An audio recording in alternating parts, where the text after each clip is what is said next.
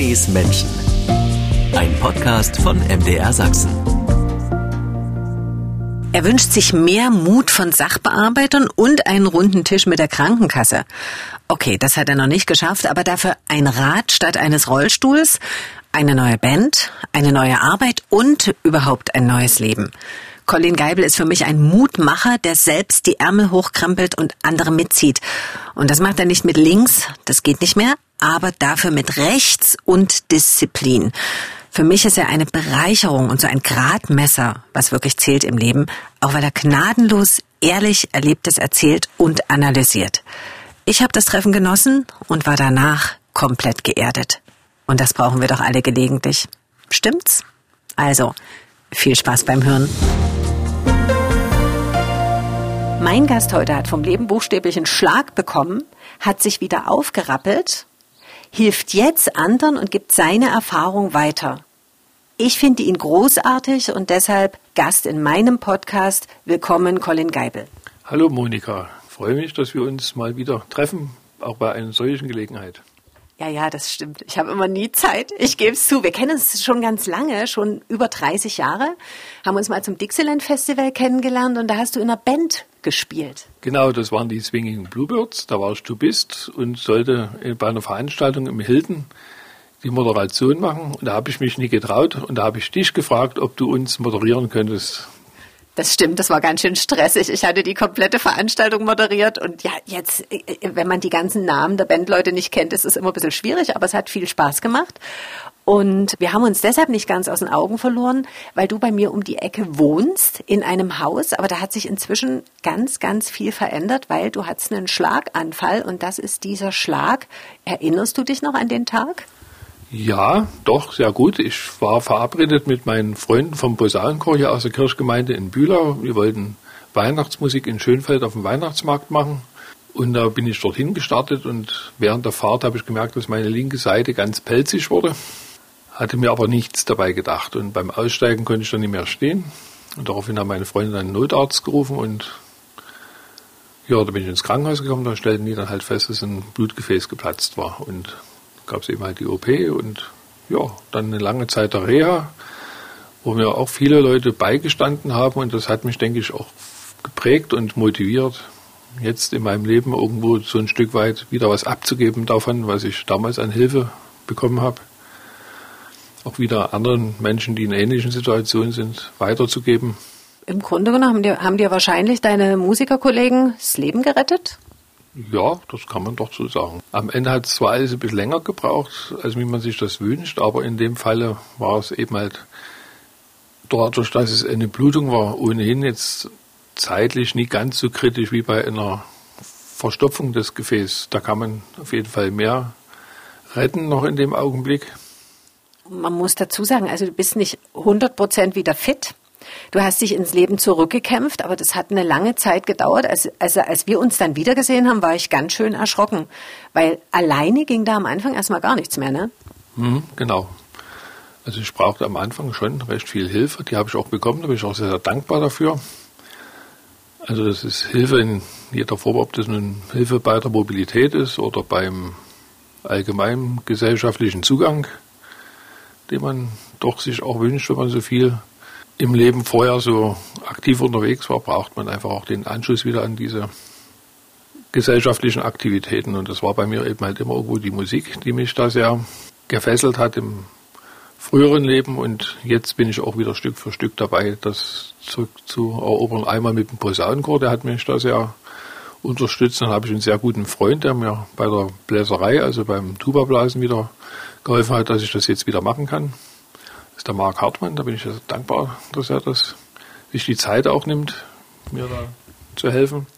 Es sieht auch hier, muss ich dazu sagen, wir sitzen in deiner, in deiner Stube. Also es ist so amerikanisch, Küche und Stube in einem. Und da liegen auch und stehen Instrumente und äh, Notenständer und Musik mit, äh, ja, da hast du auch drin rumgeschrieben. Aber ich glaube, also es gibt zwei Dinge, die schwierig sind. Zum einen ähm, der eine Arm, Sieht man noch jetzt, ne? Den einen kannst du bewegen, der andere, der hängt da so da und mit der Puste, ja, ja, also du musst immer den linken Arm mit dem rechten irgendwie nehmen und hochlegen und Puste ist ja auch nicht so viel da. Also das ist äh, schon eine große Herausforderung, da wieder ein Instrument zu spielen. Ja, es ist anstrengend, aber man muss es eben halt seine Grenzen gut abschätzen und wenn man das alles ein bisschen respektiert, dass man eben halt nicht mehr ganz so kann wie früher. Gut, es gibt ja zwei Aspekte. Einmal, als ich meine Hochzeiten beim Musizieren hatte, war ich 20, jetzt bin ich 50 und ich denke, da muss man einfach auch schon mal einen kleinen Abstrich machen. Darf man auch, ganz einfach. Es ist also nicht nur krankheitsbedingt, dass man vielleicht nicht mehr so den, das volle Level hat, sondern einfach, ja, das Alter kommt und dann auch natürlich die Weisheit zu sagen, man hat hier seine Grenze, man muss dann auch nicht alles machen. Gewöhnt sich der Mensch dann dran? Also hast du dich dran gewöhnt, dass du doch ein paar Einschränkungen hast und gehst dann einfach damit um? Doch, das ist schon eine Beobachtung, die ich mache, weil ich ja viel mit anderen Patienten auch zu tun habe. Als Schlaganfallhelfer jetzt hier in Dresden. Und da kann man das schon so ein bisschen abschätzen, wie weit man selber jetzt eine gewisse Gelassenheit im Umgang mit der eigenen Erkrankung hat, während andere noch auf dem Weg sind, das eben halt für sich zu schaffen. Es gibt ja zum einen den Herzinfarkt, den viele haben, zum anderen den Schlaganfall. Manchmal geht das auch miteinander kombiniert einher. Und ähm, beim Herzanfall weiß ich, dass Männer durchaus andere Symptome haben als Frauen. Also Männer typisch, Herz tut weh, linke Seite tut weh. Frauen, da kann der Kiefer wehtun, da kann der Rücken wehtun, da kann der Bauch wehtun. Wie ist denn das beim Schlaganfall? Was für Symptome sind denn da da, wo du sagst, sofort 112 rufen? Also wenn man sollte sich merken, das Stichwort FAST. Da steht F für Face, Gesicht, A für Arme. Also wenn man sieht, dass der Betroffene äh, den Arm rechts oder links nicht mehr richtig, richtig heben kann, wenn als auch das Gesicht dann so ein bisschen zusammenfällt auf der einen Seite. S die Sprache, wenn die Sprache nicht mehr recht funktionieren will. Und T ist dann Time, das heißt also schnell, schnell, schnell, die 112, weil Zeit ist Gehirn an der Stelle. Mhm. Und fast ist ja das englische Wort für schnell. Genau, da sollte man auch gar nicht lange fackeln, sondern die 112 ist dafür da, dass man die schnell ruft. Und gerade in dem Fall geht es ja immer um, um das Gehirn und das zu verhindern, dass da eben halt größere Schäden entstehen, weil dann daraus auch irgendwann dann ein Pflegebedarf entsteht und für den Patienten das heutzutage eben halt, wenn schnell behandelt wird, eben halt wirklich auch ganz gut ausgehen kann, das Ganze. Mit einer Blutverdünnung zum Beispiel, bei einer bei verstopften Gefäßen, da lässt sich dann doch viel machen. Da sind kaum Einschränkungen manchmal da. Mhm. Leute finden dann auch ins Berufsleben zurück. Also nie jeder Schlaganfall muss als Pflegefall enden. Selbst bei Blutungen, die erstmal fürs Erste per se schlimm sind, ist trotzdem manchmal auch ein sehr guter Rehabilitationsgrad möglich. Ich finde das deshalb so bemerkenswert, weil am Anfang hätte ich jetzt, die dich getroffen hat, nie gedacht, dass wir jetzt so miteinander sitzen, normal miteinander sprechen können, du wieder Musik machen kannst, du dir diverse Dinge gebaut hast, dass du beweglicher bist und so ja irgendwo wieder richtig teilhaben kannst. Arbeiten, richtig arbeiten, das ist aber nicht möglich. Ja, ich habe eine Teilhabe am Arbeitsleben die Möglichkeit. Das heißt, es wird, es gibt ja das Sozialgesetzbuch, gibt es die Möglichkeit, dass man als Schwerbehinderter wieder eine Teilhabe am Arbeitsleben bekommen kann. Und das sind dann verschiedene Konstruktionen über den Träger. Das ist in dem Fall bei mir die Gut Leben, wo ich wie eine Art Anstellung habe und habe einen Außenarbeitsplatz als Schlaganfallhelfer im Uniklinikum. Und dort sitze ich sozusagen mit im Büro der, des Nachsorgeteams für Schlaganfälle und berate die Patienten in Sachen soziale Teilhabe, Teilhabe am Arbeitsleben, ja auch helfe bei Ausfüllen von Formularen. Ist natürlich cool, wenn man aus eigener Erfahrung sprechen kann, ne? Ja, das hat natürlich auch viele Patienten überzeugt, das natürlich auch, weil man das aus Augenhöhe macht, ne? während wenn man das von dem Sozialdienst vorgelegt bekommt, die da sicherlich auch die Kompetenz haben. Aber die haben natürlich nicht den Einblick jetzt aber in das Gefühlsleben in dem Augenblick. Ne? wie sich der Patient damit fühlt, wenn er eben halt einen Schwerbehinderungsausweis beantragen muss. Ja, jetzt bin ich schwerbehindert und das ist alles so nie gerade so für die Gesellschaft. Das ist heutzutage eben halt nicht so gern gesehen. Ja, also Schwäche zeigen ist irgendwo ist nicht der Zeitgeist. Aber du hast äh, ja nie Schwäche gezeigt. Ach, na ja, vielleicht jetzt so nach außen hin. Im ersten Moment vielleicht nie, aber gab bestimmt schon auch Momente doch.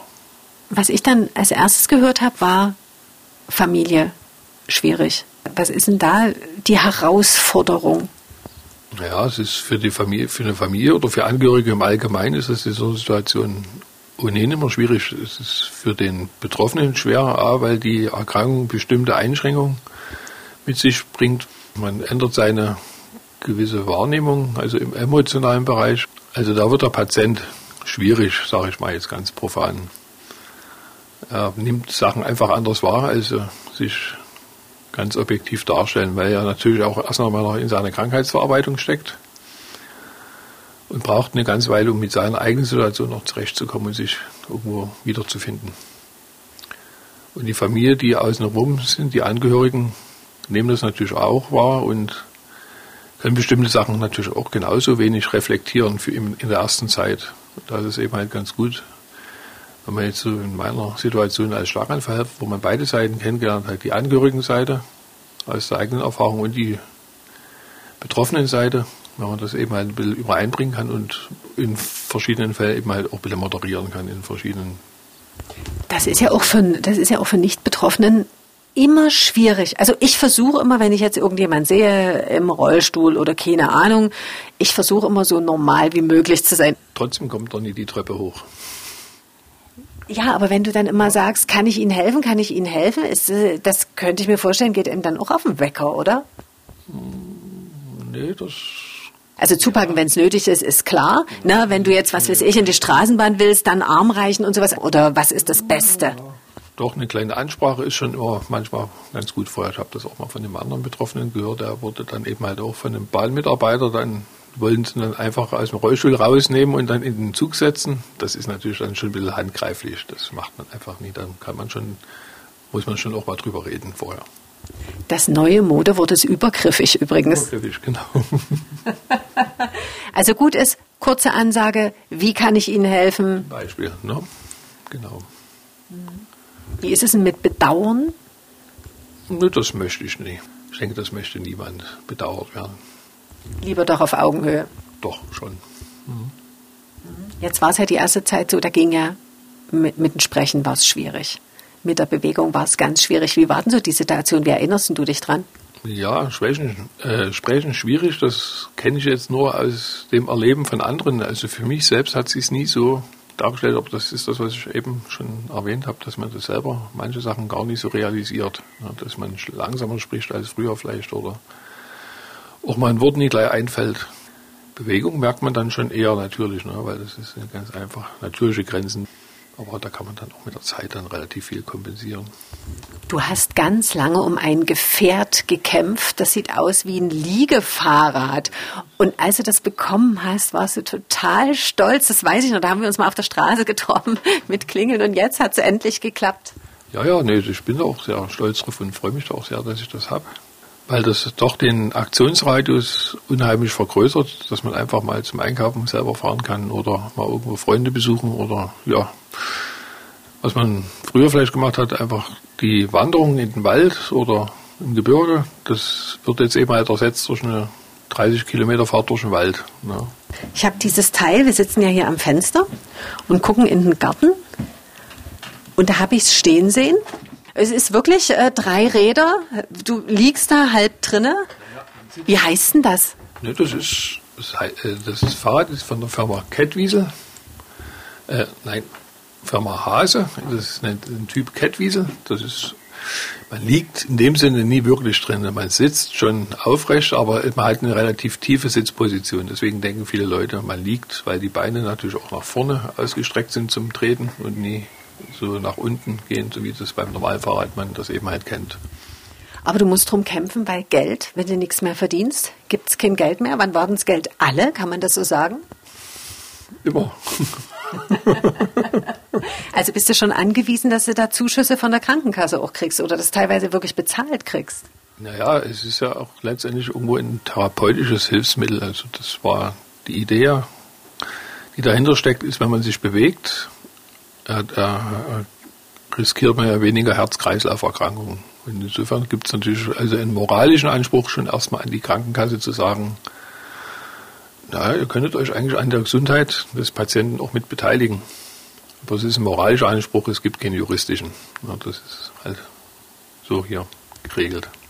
Wie lange hat das gedauert? Sieben Jahre. Sieben Jahre hast du wirklich gekämpft um dieses Teil?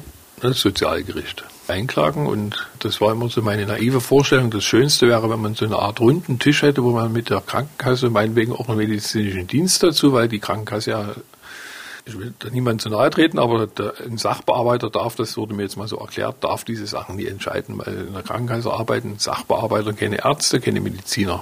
So wurde mir das erklärt seitens der Krankenkasse. Deswegen gibt es einen medizinischen Dienst der Krankenkasse, an den diese ganzen Sachen zur Prüfung übergeben werden. Ja, und die entscheiden meistens in der Regel nach Aktenlage, da wird kaum groß was geguckt, aber selbst, dass man dann mal sagt, man setzt sich mal zusammen und sagt, rechnet mal alles aus, die physiotherapeutischen Behandlungen jetzt in der Situation, in der man sich befindet, kosten so und so viel. Das nimmt man mal auf die eine Seite. Dann, was bringt das Fahrrad? Was kann man dafür an Therapiemöglichkeiten möglicherweise einsparen? Dann ist es einmal ausgegebenes Geld. Dann äh, hat man ja auch die Möglichkeit, seinen Aktionsradius zu vergrößern. Da, da gibt es wiederum einen gesetzlichen Anspruch an die Krankenkasse, dass es ermöglicht werden muss für die Teilhabe. Aber jetzt komme ich auch wieder nie auf den Begriff, da, wie das heißt. Das ist, das ist echt schade. Also ich hätte zum Beispiel eine Rollstuhlversorgung bekommen. Aber ist der Rollstuhl letztendlich genau, nie genauso teuer wie so ein Fahrrad? Nee, der ist, der ist billiger. Aber ich kann mich nicht bewegen. Er hat null, er hat also keinen therapeutischen Effekt, außer dass ich damit vielleicht einkaufen fahren kann. Ich stelle es mir auch schwer vor, immer eine Einzelfallprüfung, ne? Andere haben vielleicht dann so ein Teil dastehen und benutzen es gar nicht. Das ist ja auch so eine Gefahr. Aber du fährst regelmäßig damit. Ja, also mein Ziel ist, und das habe ich auch damals so verbürgt, zehn Kilometer wenigstens jeden Tag. Nee, im Winter, ich war einfach zu teuer in der Anschaffung, weil ich habe den größten Teil des Fahrrads dann doch selber bezahlen müssen. Es gab einen Zuschuss von der Krankenkasse, um das noch kurz mit, mit einzufügen, dass man jetzt denkt, die Krankenkasse hätte sich dem ganz entzogen. Die Krankenkasse hat im Prinzip diese Höhe der Kosten übernommen, diese sozusagen gesetzlich verpflichtet sind, diese Teilhabe eben halt zu ermöglichen, wo mir jetzt der Begriff nicht einfällt. Ich finde es gut wie bei Zahnspangen bei Kindern. Also du kriegst einen Zuschuss, wenn du dafür sorgst, dass die Kinder wirklich die Zahnspangen immer drin haben. Und das fände ich gar nicht so schlecht, wenn man das bei sowas auch macht. Ne? Es gibt ja Leute, die haben dann, äh, kriegen irgendwas von der Krankenkasse und das steht dann rum. Aber wenn man bei so einem Fahrer dann sagt, also okay, äh, Sie kriegen das, aber Sie müssen damit dann, wenn es möglich ist natürlich nur, Sie müssen das auch benutzen. Also sowas fände ich auch nie schlecht, aber es ist natürlich immer leicht, jetzt hier am Küchentisch vom Colin Geibel sich Sachen einfallen zu lassen. In der Haut der Krankenkasse Sachbearbeiter möchte ich auch nicht stecken. Nee, das ist schon schwierig, denke ich auch. Aber da wäre vielleicht manchmal auch ein bisschen mehr Mut zum Wohle des Patienten. Sicherlich ganz günstig. Also unabhängig als von meiner Person gesprochen, aber ich sehe auch viele andere, die das gerne nutzen würden und gerne hätten. Weil wenn sie mit einer Rollstuhlversorgung eben halt versorgt werden, kann man bei vielen dann eben halt auch wirklich ganz schnell sehen, wie die Kilos dann oft draufkommen, na, dass dann durch diese, durch das wenige Bewegen doch massiv an Körpermasse zugelegt wird. Und dann hat man dann die sogenannten Michelin-Männchen drin. Und Folgekrankheiten, die Eigenverantwortlichkeit, die wird uns schon die nächsten Jahre, äh, wird immer massiver werden, weil einfach nie genug Geld da ist für alle. Ne? Das sind ja auch, wir werden alle älter und dann wird sich sowas dann irgendwann, denke ich, schon rächen, wenn man zu wenig Bewegung hat auf Dauer, dass das dann was ich auch cool finde, als ich hier hinten rausgeguckt habe, da steht so ein ganz einfacher Swimmingpool. Also so ein, ja, wo man reinsteigen müsste was für dich natürlich ein Problem ist, weil du kämst die Leiter nicht hoch. Deshalb gibt's da so einen Sitz, wie aus den alten Straßenbahnen, so einen Plastiksitz. Und da fährst du dann hoch? Nee, da steige ich hoch, da gibt's eine Stufe, da setze ich mich rückwärts drauf und dann muss ich dann reingedreht werden. In der, innen drin gibt's eine Leiter, die dann reingeht, also eine Treppen, also verbreiterte Stufen, weil ich eben halt auf so einen ganz normalen Sprossenleiter nicht steigen kann. Und da machst du dann Übung? Ja, so Wassergymnastik mit der Physiotherapie. Wenn es im Sommer dann passen Temperaturen sind, im Winter natürlich nicht. Gibt es noch irgendwie Einrichtungen hier, wenn wir uns hier umgucken in der Küche? Also sieht für mich auf den ersten Blick ganz normal aus. Gibt es da irgendwas, was du dir so gebaut, gestellt hast? Also was mir auffällt, die Töpfe stehen so, dass man rankommt und überhaupt alle Utensilien so ein bisschen auf Augenhöhe. Wir gehen einfach mal rum. So, dann mitten aufstehen. Wie ist es? Handreichen oder? Du gehst ganz einfach vorweg und ich komme nach. Okay, mit Kraft einen Stuhl zurück, Bein rüberschieben und hoch. Also du bewegst dich, aber man sieht schon, es ist jetzt nicht so fluffig wie bei mir, ganz normal. Naja, das ist ja eben halt noch eine Resthemiparese sozusagen, eine Restlähmung. Die ist halt einfach da. Wie war es denn am Anfang? Die halbe Seite war gelähmt, oder? Hm? Die linke Seite, ne? Genau, die war komplett gelähmt. Und dann habe schon in der Reha damals dann in Prösitz sozusagen das wieder gelernt, das zu benutzen. Und bin dann sozusagen als im Rollstuhl dort angekommen und dann konnte ich als laufender Patient im Prinzip entlassen werden. Das war schon eine ganz schöne, schöne Sache doch, ja, weil ich jetzt bei vielen Patienten, die ich jetzt so betreue, merke ich das eben halt auch, dass genau dieser Sprung nie geschafft wird. Ne? Das, ja, entweder liegt es an den Reha-Einrichtungen, ich kann das nie einschätzen. Oder am Willen spielt das auch eine Rolle? Nee, das denke ich bald eher nie. Das ist, aber es ist natürlich auch bei jedem ein bisschen anders geartet. Das ist ja eine Halbseitenlähmung, ist ja nicht immer gleich eine Halbseitenlähmung. Es wird da gibt es auch unterschiedliche Stufungen der Ausprägung. Ne? Das, weil irgendwo noch eine Restfunktion noch da ist oder eine Restfunktion. Schlimmer betroffen, weniger schlimm betroffen. Also du knickst jetzt mit dem linken Bein so ein bisschen nach innen ein, aber du hältst dich gerade, du stehst, das geht alles. Linker Arm wird am Hosenbund festgehalten und wenn ich es jetzt nie wüsste, dann, äh, ich achte da allerdings auch nicht drauf, dann rechte Hand zittert ein bisschen. Also, wir, wir gucken mal in die Küche. Das ist die Aufregung. Ob die Küche aufgeräumt ist. Genug. Die ist aufgeräumt. Es, ouch, huch, oh, siehst du, Vorsichtsstufe. Es steht alles so ein bisschen so, dass du direkt rankommst. In einer Höhe, würde ich sagen. Das Topfset und das ist, sind die Töpfe alle ein bisschen schwerer und da muss ich es ein bisschen so haben, dass ich es gut nehmen kann. Mhm. Das ist hier so ein ganz wichtiges Utensil. Das ist ein Klebedeckchen. Damit kann man, wenn zum Beispiel eine Flasche nicht so leicht aufzumachen geht mit einer Hand, kann man das draufstellen, dann dreht man dann einfach den Deckel auf und zu. Ah, da dreht sich die Flasche nicht mit, die klebt unten fest. Weil man die linke Hand dann nicht benutzen kann dazu. Ne? Da musst du doch in der rechten Hand unglaublich viel Kraft haben, oder? Och, ja, ein bisschen schon. Noch praktische Utensilien, die es gibt? Ein sogenanntes Einhänderbrettchen ist das ja. Also das sind, äh, das ist ein Brettchen, da sind unten vier Füße dran und oben sind irgendwelche, ja, wie kleine Dübel sieht das aus, die da drinnen sind. Ja, so kleine, wie Nägelchen so an der Seite, das eben halt, wenn man jetzt was schneidet. Ich mach, zeig's dir mal, weil sonst ist das doch alles ja, ich habe hier noch ein Restbrötchen, das kann ich dir mal zeigen, wie das dann geschmiert werden würde. Man legt das hier drauf. Also Colin Geibel macht nie alles mit links, der macht alles mit rechts. So sieht wohl aus Messerle. Die Butter würde jetzt hier auf dem Deckchen stehen, damit, damit sie nicht wegrutscht. So. Mhm. Und dann schmiert man das hier drauf. Oh, Siehst du? Und deshalb sind nämlich genau diese Nägelchen da oder wie Dübel, dass das Brot oder das Brötchen nicht runterfällt beim genau, Schmieren. Genau, genau, genau. Das war jetzt aber der Vorführeffekt, weil jetzt keine Butter dran ist, dann schmiert es natürlich nicht, dann bleibt das klein hängen und dann fällt es runter. Gibt es irgendwas, was du gerne noch können möchtest, was nicht geht? Na, also auf jeden Fall würde ich gerne, dass die linke Hand wieder so eine Greiffunktion entwickelt. Und gibt es da irgendwie Hoffnung? Übung und ja, die Hoffnung gibt es immer, die stirbt zuletzt. Nö, nö, da gibt es Übung. Da habe ich auch ein neues Übungsgerät dafür. Das ist ein sogenannter Spiegel. Da macht man diese, äh, eine Spiegeltherapie. Möchtest du dir das mal angucken, wie das funktioniert? Na klar möchte ich mir das angucken. Ist das dieser Vorführeffekt, wenn einer was macht, dass man das dann nachmacht? Nee, das funktioniert anders. Okay, also Spiegel vor dich hinstellen. Ja, aber so.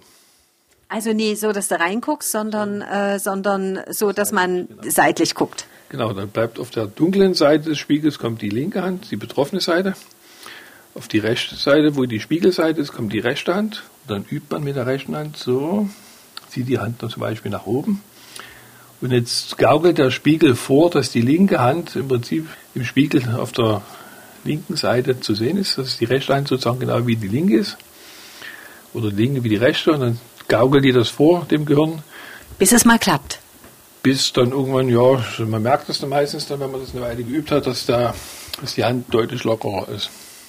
Ich habe mal gehört, wenn man sich vorstellt, dass man Sport macht, dass das auch einen Effekt hat. Also wenn man so im Krankenhaus liegt, meinetwegen, und gar nicht kann, dann sollte man sich vorstellen, dass man schwimmt oder sowas und das würde ein bisschen helfen. Ja, ich bin kein, kein Neurologe und kein Arzt, aber ich denke schon, dass es hilft.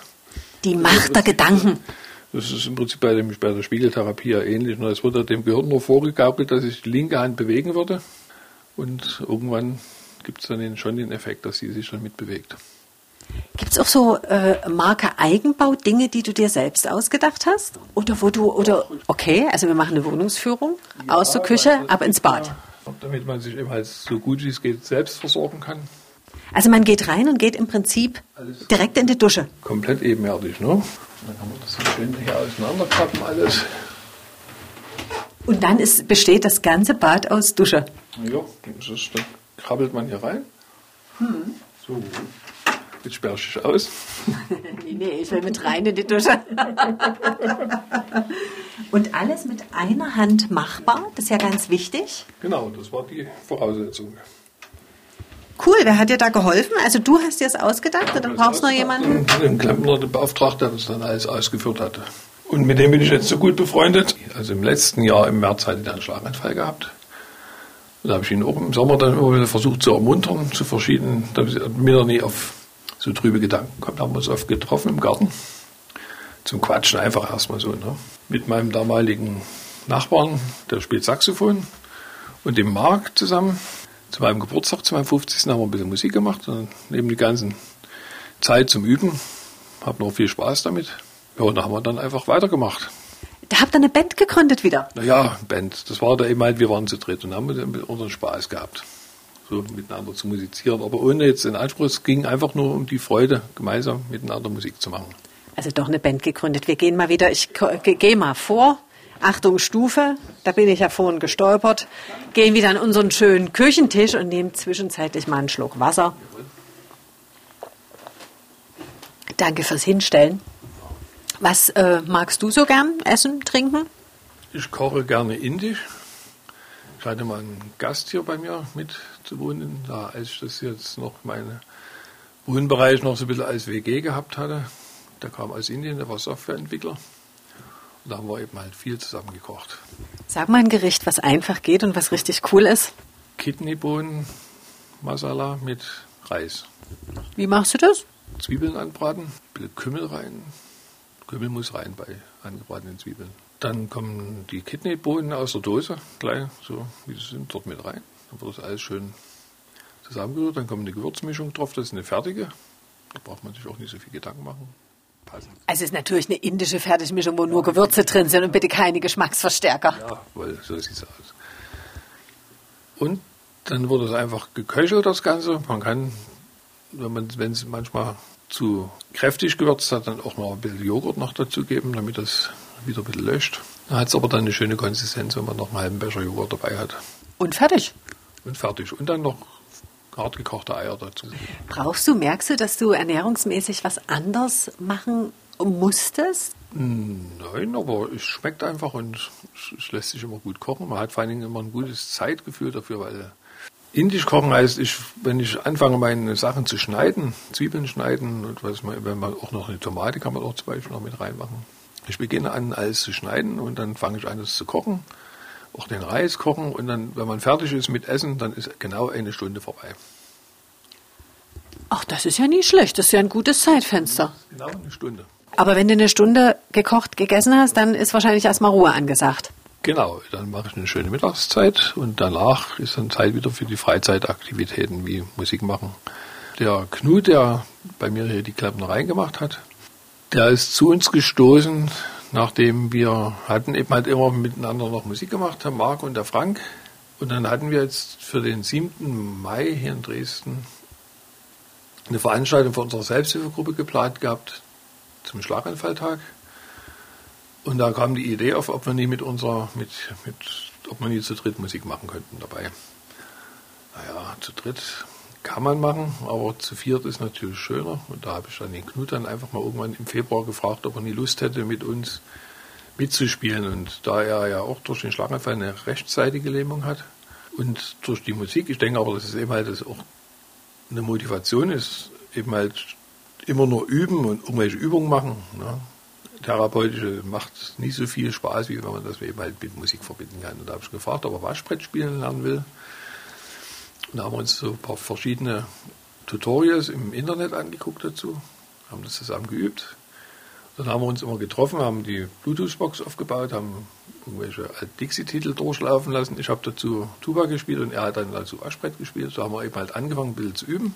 Ja, und dann kamen dann die anderen beiden Jungs dazu und die fanden das total toll, wie er den Laden dann im Prinzip jetzt so die Melodieinstrumente, das Saxophon, die Gitarre und die Tuba als Bass sozusagen mit dem Aschbrett zusammenhält dass es richtig Spaß macht. Also zum einen bist du ja Schlaganfallhelfer im Uniklinikum und da gibt es eine Aufwandsentschädigung von einem Träger. Ansonsten ist es ehrenamtlich und dann noch die Selbsthilfegruppe. Das ist ja auch was komplett Ehrenamtliches. Das ist komplett ehrenamtlich, genau. Das macht aber genauso viel Freude, weil da sind eben halt viele Leute, die da hinkommen, die eben halt Gemeinschaft suchen.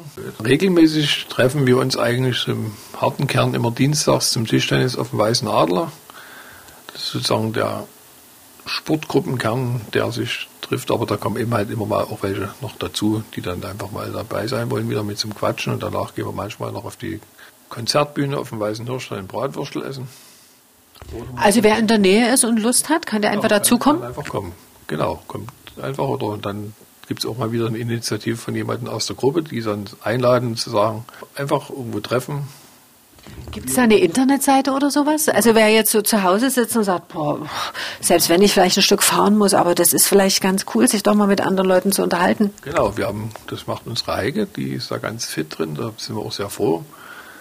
Die pflegt unsere Internetseite, die heißt integrativ-aktiv.de und da gibt es eigentlich immer alle Informationen drauf über Aktuelles, wenn wir eine Ausstellung besuchen wollen oder so, das Fahrradfest, die Anmeldung, wie das läuft einfach alles, was wir so an Aktivitäten machen und Berichte aus den vergangenen Zeiten sind noch zu finden. Bilder.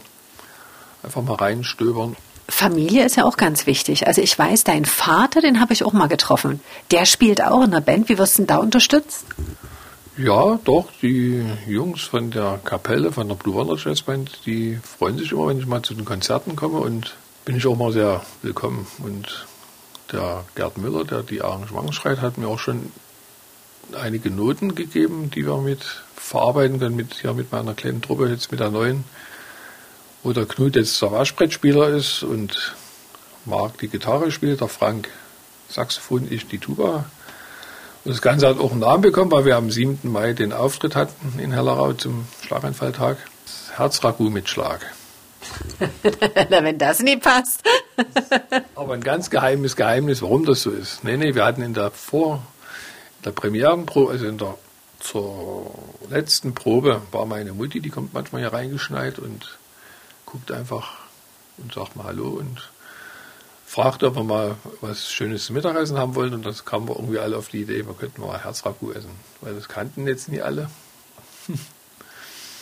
Und da hat sie uns dann sozusagen zu der letzten Probe ein schönes Herzragout gemacht mit Kartoffelstampf. Aber das ist ja sowas von doppeldeutig. Ja. Herz könnte auch was mit Gesundheit zu tun haben. Mit Schlag ja, könnte auch was mit Schlaganfall zu tun haben. Das ist ganz geheime Geheimnis. Deswegen passt das ja auch so gut, weil das in der Tat so hat. In der Tat hat das ja auch den Hintergrund Herz. Ragu hat schon was mit Herz zu tun und Schlag ist, das steht für einen Schlaganfall. Kann man mal was hören von der Band? Hast du mal irgendwas mitgeschnitten oder so? Na, wir haben einen ganz kurzen Mitschnitt von unserem ersten Auftritt in Hellerau zum Tag des Schlaganfalls mit unserer Selbsthilfegruppe. Auf dem Handy drauf, mit rechts alles bedient. Mach mal an.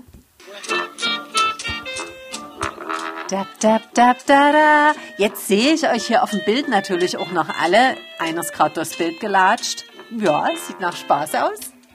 Ja, ja, macht auch Spaß. da leuchten gleich wieder die Augen von Colin Geibel und du wippst mit. naja. Obwohl, ein bisschen kritisch guckst du auch. Bist du nicht zufrieden oder was? Ja, nö, ist schon alles bestens. Da, da, da, da. Mit Leistung ist man ja nie ganz zufrieden, insofern. ich finde es einfach cool. Sehr schön.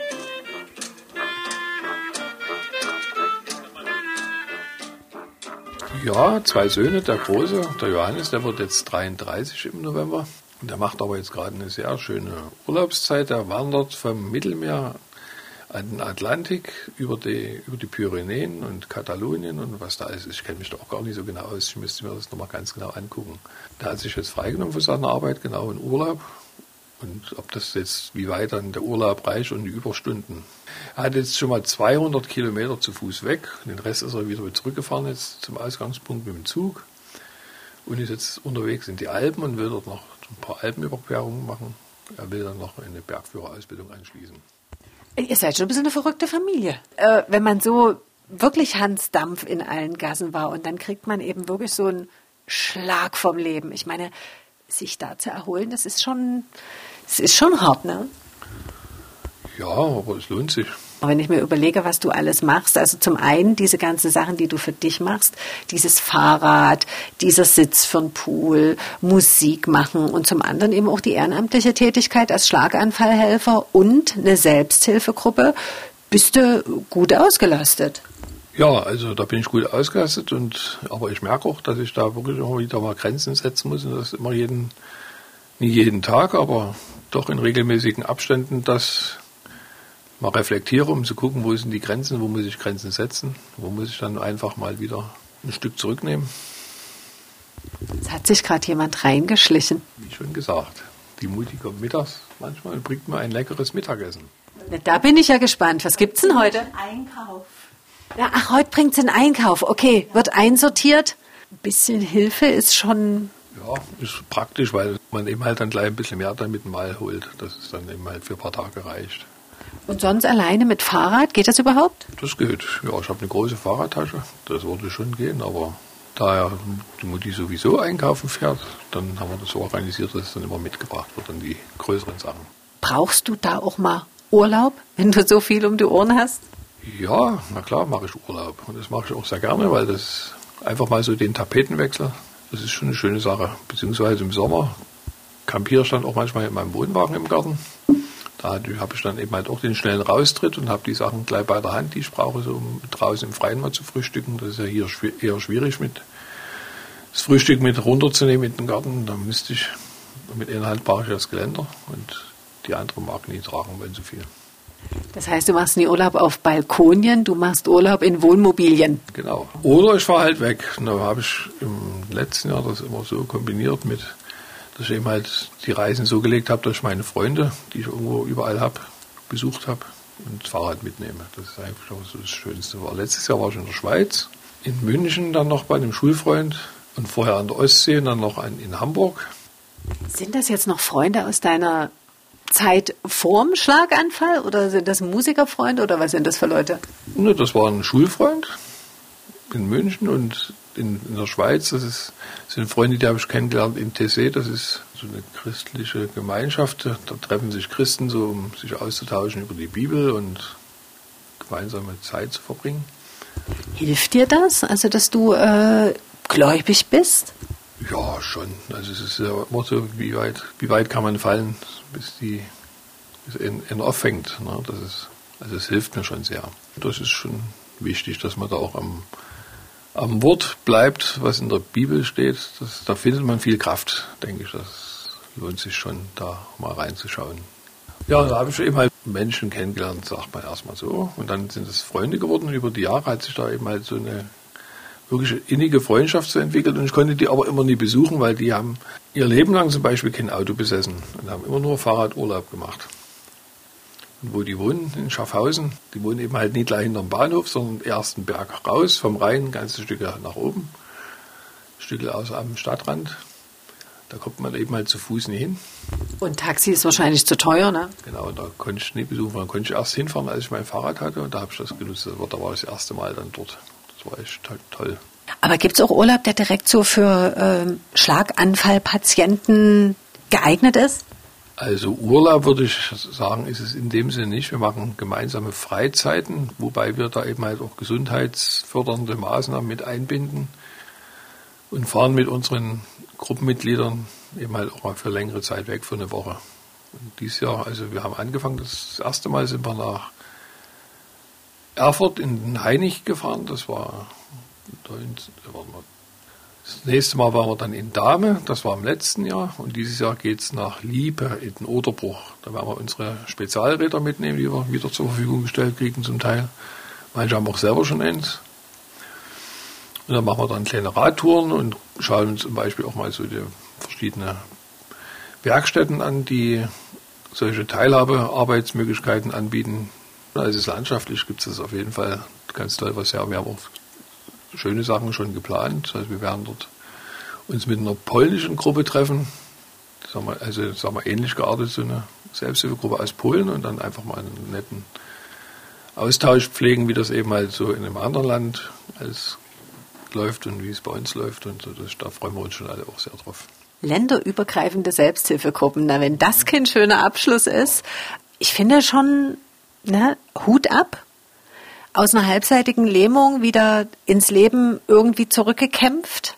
Gibt es ganz vielen anderen jetzt weiter. Also großes Kompliment. Andere, die das ganz gut schon gepackt haben und was gut draus machen. Ja, ja, genau. Und das sind die Leute, die ich am liebsten vorstelle, die bescheiden sind und eigentlich gar nicht drüber reden wollen, was sie machen. Und genau deshalb, lieber Colin, bist du in meinem Podcast. Herzlichen Dank für die Zeit. Dankeschön, auch dir, dass du da warst. Und vielleicht sehen wir uns demnächst wieder, winken uns zu mit den Fahrrädern. Und eins will ich trotzdem noch wissen, wer jetzt sagt, auf kurzen Weg, Schlaganfall gehabt, brauche Hilfe. Gibt es eine Telefonnummer? Ja, das ist Dresden, die 0351 458 dreimal die 3 und die 0. Da kommt man dann in der Uniklinik direkt bei mir raus, genau, und dann können wir miteinander ins Gespräch kommen gerne und gucken, wo der Schuh klemmt. Schlaganfallhelfer gibt es inzwischen bundesweit. Also man kann auch gucken, ob man vielleicht in der Nähe was findet, ob man dann vielleicht auch in so eine Selbsthilfegruppe mitkommt oder andere Leute trifft und dann auf Augenhöhe reden, so wie wir jetzt. Und ähm, da macht es natürlich viel aus, wenn jemand aus eigenem Erleben berichten kann und sich irgendwie ins Leben nach so einem Schlag wieder zurückgekämpft hat. Danke, Colin Geibel. Und nicht vergessen, Anregungen oder Tipps gerne via E-Mail an monismenschen.mdr.de. Würde mich freuen. Monis Menschen, ein Podcast von MDR Sachsen.